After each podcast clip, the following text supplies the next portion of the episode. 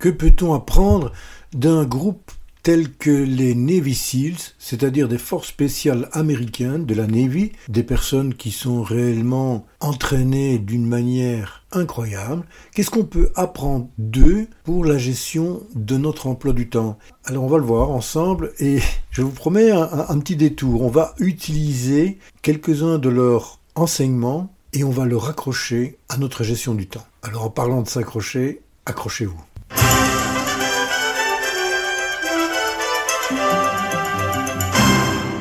Bonjour, bonjour à vous, très heureux de vous retrouver, c'est Jean-Claude Blémont derrière le micro. Et aujourd'hui nous allons faire une petite incursion dans l'environnement militaire. Mais rassurez-vous, je ne vais pas faire de vous ni des Navy ni des militaria, c'est simplement pour prendre de ce corps d'élite quelques enseignements et de voir comment nous pouvons, nous, ces enseignements, les transformer pour qu'ils soient également à notre support pour une meilleure gestion de notre emploi du temps. Alors tout d'abord, pourquoi ce sujet aujourd'hui? Eh bien, il y a quelques jours, je suis tombé un peu par hasard, et comme vous le savez, il n'y a pas de hasard, sur le discours de l'amiral McRaven, qui est en fait un Navy Seals. Il a fait ses écoles, il a commencé sa carrière par une formation chez les Navy Seals, et finalement après, il en est devenu également le commandant, commandant de la SEALs Team 3 et commodore du Naval Special Warfare Group 1. Ça c'est assez impressionnant. Mais donc c'est pas n'importe qui ce monsieur McRaven. En fait, il est né en novembre 1955 et il est à la tête du Special Operation Command, qui est une force spéciale des États-Unis et donc il a passé sa carrière réellement dans l'armée. Il termine avec le grade d'amiral, qui à la marine est un des grades les plus élevés. Et il a également dirigé toute une série d'opérations et il était également en Europe. Mais une des opérations qu'il a dirigées et qui est la plus reconnue au niveau média, c'est une opération qui avait le nom de code de Neptune Spear. Et en fait, c'est celle qui a abouti à la mort d'Oussama Ben Laden en 2011. Donc voilà, c'est quand même une personne qui a énormément d'expérience et je suis tombé sur un de ses discours qu'il avait fait, je pense que c'était à l'Université du Texas, et où il a donné dix, dix enseignements qu'il avait retrouvés de sa formation passée dans les Navy Seals, et il avait intitulé cela Si vous voulez changer votre vie, si vous voulez changer le monde. Et il a quelque chose d'assez particulier, c'est qu'il mentionne que si vous voulez changer le monde, vous devez d'abord commencer par vous-même. Et là, c'est parfois un peu bizarre d'entendre ça dans la bouche d'un militaire, alors qu'on aurait plutôt l'impression d'entendre ça dans, dans la bouche d'un bouddhiste ou bien d'une personne de l'Inde, comme par exemple Gandhi. Voilà, donc c'est une personne assez, assez particulière. Je, je vous engage, si vous avez l'occasion, c'est de regarder une, fois ses vidéos. Il a même écrit un livre d'ailleurs. Et c'est assez particulier. Il est surtout connu à travers son livre, mais aussi à travers une expression qu'il a, et ce sera d'ailleurs la première à laquelle nous allons commencer. C'est commencer par une tâche accomplie. Ça, c'est le premier enseignement. Et il dit, le matin, vous vous levez, refaites votre lit. Faites votre lit. Et on va voir pourquoi. En fait, peut-être que vous avez déjà entendu cette expression, commencez votre journée en faisant votre lit. Bon, nous allons commencer directement dans un tout petit moment.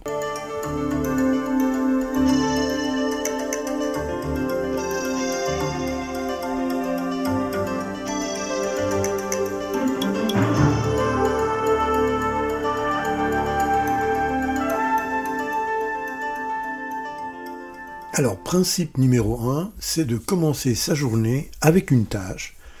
Ça peut être une routine, routine matinale, mais qui va avoir un impact très positif sur notre productivité. Et c'est de s'assurer que cette première tâche, on va pouvoir l'accomplir.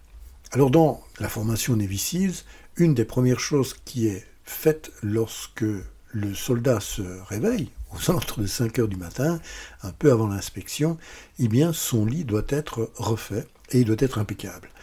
Si ce lit n'est pas impeccable, il risque d'avoir une sanction. Donc, que veut dire en fait cette métaphore du lit qui est refait? C'est que si votre journée se passe absolument mal, que rien ne va, lorsque vous allez rentrer le soir, vous allez pouvoir retrouver une tâche qui au moins aura été bien accomplie et qui va vous permettre d'entrer dans votre lit, dans un lit bien refait, bien prêt, prêt à vous recevoir. Donc voilà, la toute première leçon, c'est commencer par une tâche que vous allez réellement pouvoir accomplir dès le matin.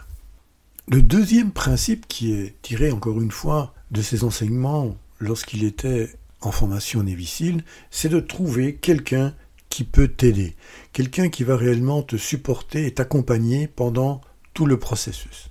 Et pour notre gestion de notre emploi du temps, eh bien c'est la même chose. À un certain moment, c'est l'importance soit de déléguer certaines tâches, ou bien, lorsqu'on ne s'en sort pas soi-même, c'est de ne pas hésiter à demander l'aide, par exemple, d'un mentor ou d'un conseiller pour pouvoir avancer. Donc, deuxième principe, trouver de l'aide pour mieux gérer mon emploi du temps. Le principe numéro 3, c'est respecter tout le monde. L'amiral nous compte que lorsqu'il était dans sa session de formation, il y avait des soldats qui étaient d'origines différentes, de stature différentes, de gabarits différents, mais chacun se respectait. Ce n'est pas parce qu'on était plus grand et plus fort qu'on allait forcément être le premier à revenir sur la plage après un exercice. Eh bien, pour l'emploi du temps, c'est un peu la même chose. Si nous voulons réellement être efficaces avec notre temps, il est important que nous ayons une bonne communication comme justement un moyen d'être beaucoup plus efficient, mais également, pourquoi pas, rechercher également de la collaboration pour réaliser nos activités. Le principe numéro 4 est avancer malgré l'injustice. Dans son témoignage, il nous disait on pouvait faire tous les efforts que l'on voulait pour avoir notre uniforme correct, impeccable. L'instructeur allait toujours trouver quelque chose qui n'avait pas été bien fait dans l'équipe. Et de là, avoir une sanction pour cette personne-là. Eh bien, la leçon qu'il tirait, c'est de dire, bien entendu, c'est injuste. La vie est injuste. Mais c'est pas parce que la vie est injuste qu'il faut s'arrêter. Il faut continuer. Avancer malgré l'injustice. C'est-à-dire, dans notre gestion de notre emploi du temps, eh bien, nous savons que bien que nous ayons fait le plan parfait, nous allons avoir des interruptions ou des retards, ou nous allons perdre de vue un certain nombre de nos objectifs parce que d'autres choses vont venir perturber notre journée. C'est injuste, mais ce n'est pas pour cela qu'il faut s'arrêter et ne pas continuer, jour après jour, de planifier notre journée. Principe numéro 5, ne pas craindre l'échec. Effectivement, dans son témoignage également, il nous fait part d'exercices qui n'étaient pas réussis, qui étaient réalisés hors limite de temps par exemple, ou simplement des obstacles qui n'étaient pas franchis. Eh bien, l'amiral nous conseille de, malgré ces échecs, c'est de continuer et surtout d'apprendre des erreurs que nous avons commises pour éviter cet échec la prochaine fois. Qu'est-ce que cela veut dire pour notre gestion emploi du temps? Eh bien simplement que si nous avons fait des erreurs, erreurs d'évaluation, erreurs de planification, eh bien c'est d'apprendre de ces échecs pour mieux planifier et mieux gérer notre emploi du temps dans le futur. Principe numéro 6, prendre des risques. Il mentionne un soldat qui, à un certain moment, dans un exercice assez compliqué et périlleux, qui était de descendre d'une tour sur une corde, et il y avait bien entendu une technique particulière pour le faire, ce soldat a pris un risque énorme pour pouvoir battre le record de descente. Et qu'est-ce qu'il a fait? Il est descendu la tête la première, alors que la manière de le faire était au contraire dans l'autre sens. Le risque que ce soldat a pris pouvait avoir des conséquences énormes pour lui. Il faut savoir qu'il n'était pas attaché à la corde, et donc c'était un exercice réel. S'il tombait, il pouvait réellement mettre sa vie en danger. Il l'a fait malgré tout, il est sorti de sa zone de confort, de la manière dont normalement tous les autres le font, et il a pu ainsi pulvériser le record qui datait déjà de plusieurs années. Quand je dis pulvériser, je pense qu'il l'a fait à la moitié du temps du record précédent. Qu'est-ce que l'on peut retenir comme enseignement pour la gestion de notre emploi du temps? C'est que parfois, il faut pouvoir sortir de sa zone de confort pour trouver d'autres moyens plus efficaces de faire les choses, d'avoir parfois un autre regard sur notre temps, et de là, de réellement débloquer des situations très particulières. Principe numéro 7. Affronter les intimidateurs. Dans la formation, ce qui se passait à un moment, c'est que les militaires, les SEALs, avaient un exercice où ils devaient aller poser une mine sur la coque d'un bateau. Et donc lorsqu'ils sont en plongée, eh il y a une certaine luminosité qui vient simplement de la lune ou des éclairages du port. Et au fur et à mesure qu'ils se rapprochent du bateau, l'eau où ils évoluent devient de plus en plus sombre et finalement ils ne voient plus rien du tout parce que c'est l'ombre du bateau qui crée une zone très noire à la fois en surface mais aussi sous l'eau. De plus, ils doivent aller sous la coque et là il y a des bruits énormes, ils ne voient rien, ils sont perturbés par le bruit des machines ils doivent pouvoir voir exactement où aller poser cette mine. Donc ce que l'amiral nous compte, c'est qu'il y a énormément de choses qui peuvent intimider cette personne, et c'est à ce moment-là qu'elle doit réellement rester le plus calme possible, c'est là qu'elle doit réellement être calme. Donc, de notre côté, en relation avec notre emploi du temps, il y a parfois aussi des intimidateurs qui vont perturber notre emploi du temps. Il faut pouvoir à un certain moment rester calme et pouvoir leur dire non, établir des limites pour se protéger de ce qu'on appelle les voleurs de temps, qu'ils soient des personnes qui viennent frapper à notre porte pour Eps, t'as pas de minute, qui se transforment en 30, ou bien des activités qui vont nous déranger et qui vont, à un certain moment, nous détourner de notre objectif. Principe numéro 8, c'est se lever dans les moments difficiles. Qu'est-ce qu'il veut nous dire par là? C'est que c'est réellement quand la situation au niveau exercice était très tendu, très difficile, à la limite de l'abandon, qu'il faut aller rechercher toutes ces ressources pour pouvoir continuer. Eh bien, avec l'emploi du temps, c'est la même chose. Il faut continuer à prioriser et rester concentré, même s'il y a une pression, un délai. Savoir exactement ce que l'on doit faire et continuer sur la trajectoire, c'est ce qui réellement fait une très grande différence. Principe numéro 9, soutenir les opprimés. Il nous compte un moment où ils étaient tous dans une situation très délicate, très difficile, froid, nuit, fatigue, ils étaient dans l'eau, dans la boue, et à un certain moment, une des personnes qui était là s'est mise à chanter. Alors ça a d'abord été une voix, puis deux, puis quatre, et puis finalement, tout le peloton s'est mis à chanter pour se donner du courage. Bien que, bien que les instructeurs donnaient des instructions très claires d'arrêter ce chant, sinon l'exercice allait continuer jusqu'au moment où il s'arrêtait. Eh bien, ils n'ont pas écouté les instructeurs et ils ont créé une sorte de cohésion très forte entre tous les membres de l'équipe et ils ont terminé tous ensemble, bien entendu, l'exercice, plus les pénalités que les instructeurs avaient infligées. Donc, qu'est-ce que l'on peut prendre comme enseignement lorsqu'on rapporte cela au temps? Eh bien, c'est que parfois aider les autres peut conduire à des améliorations dans notre propre gestion de notre emploi du temps, surtout si nous travaillons avec une équipe. C'est-à-dire que de passer un peu de moments avec les membres de l'équipe qui ont sans doute un problème à solutionner va permettre que l'équipe va repartir et si notre équipe travaille bien, qu'est-ce que cela veut dire? Ça veut dire que pour nous, ça va nous soulager de toute une série d'activités et de là retrouver du temps pour nous. Alors vous allez me dire, peut-être parfois on n'a pas d'équipe. Il y a peut-être quelqu'un qui peut nous aider. Et si cette personne, c'est simplement nous, eh bien c'est de prendre un petit rendez-vous avec nous et se dire, ok, qu'est-ce qui ne va pas? Pourquoi ça ne fonctionne pas? Et de repartir sur un bon pied. Principe numéro 10, ne jamais abandonner. En anglais, never give up. C'est ici toute l'importance de la persévérance et de la cohérence que nous avons dans la gestion de notre emploi du temps. Alors oui, parfois c'est très difficile. On a bien planifié, il y a toute une série d'imprévus qui viennent, ou on n'a pas l'énergie nécessaire, ou on ne se sent pas bien, et on n'a pas pu travailler sur les projets tels qu'on aurait bien voulu y travailler.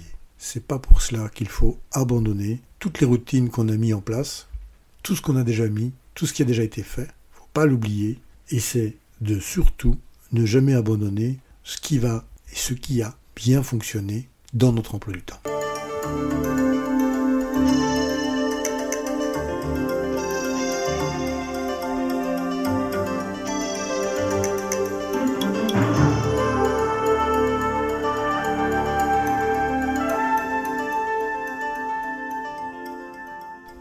Voilà, vous pourrez retrouver l'ensemble de ces dix principes, dix leçons dix choses que nous pouvons faire en relation avec notre emploi du temps sur le blog, le blog entre-temps, pour lequel vous pouvez vous inscrire. C'est gratuit, bien entendu, mais vous pouvez laisser des commentaires et vous y retrouverez toute une série d'informations, notamment une grande partie de la transcription des épisodes, mais également des informations complémentaires que je n'ai pas pu toujours vous donner à travers ces moments que nous passons ensemble. Mais je vais, sans plus attendre, vous les répéter, simplement les lister avec la petite leçon liée à notre emploi du temps. Principe numéro 1, commencer par une tâche accomplie. Ce principe s'applique à l'établissement d'une routine matinale et de son impact sur la productivité. Principe 2, trouver de l'aide. L'importance, par exemple, du mentorat ou de la délégation pour optimiser le temps. Principe 3. Respecter tout le monde. La collaboration et la communication comme un moyen réellement d'améliorer notre efficacité. Principe 4. Avancer malgré l'injustice. Ah, c'est gérer les interruptions et les retards sans perdre de vue ses objectifs. Principe 5. Ne pas craindre l'échec c'est-à-dire apprendre de ses erreurs pour mieux planifier et gérer son temps à l'avenir. Principe 6. Prendre des risques. C'est sortir de sa zone de confort pour trouver des moyens plus efficaces de faire les choses, voire même avoir un autre regard sur notre temps. Principe 7. Affronter les intimidateurs. C'est dire non et établir des limites pour se protéger de ces fameux voleurs de temps. Principe 8. Se lever dans les moments difficiles c'est prioriser et rester concentré même sous la pression. Principe 9. Soutenir les opprimés. C'est aider les autres pour conduire à des améliorations, même dans notre gestion du temps, qu'elle soit celle de notre équipe ou notre propre emploi du temps. Et finalement, le principe numéro 10, ne jamais abandonner, c'est l'importance de la persévérance et de la cohérence dans notre gestion de notre emploi du temps. Voilà, nous arrivons pratiquement à la fin de cet épisode.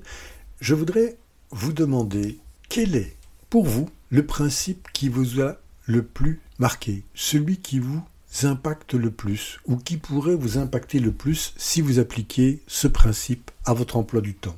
Vous pouvez donner votre réponse et vos commentaires à travers le blog que vous trouverez via le site www.oruposa.com sous l'onglet Podcast.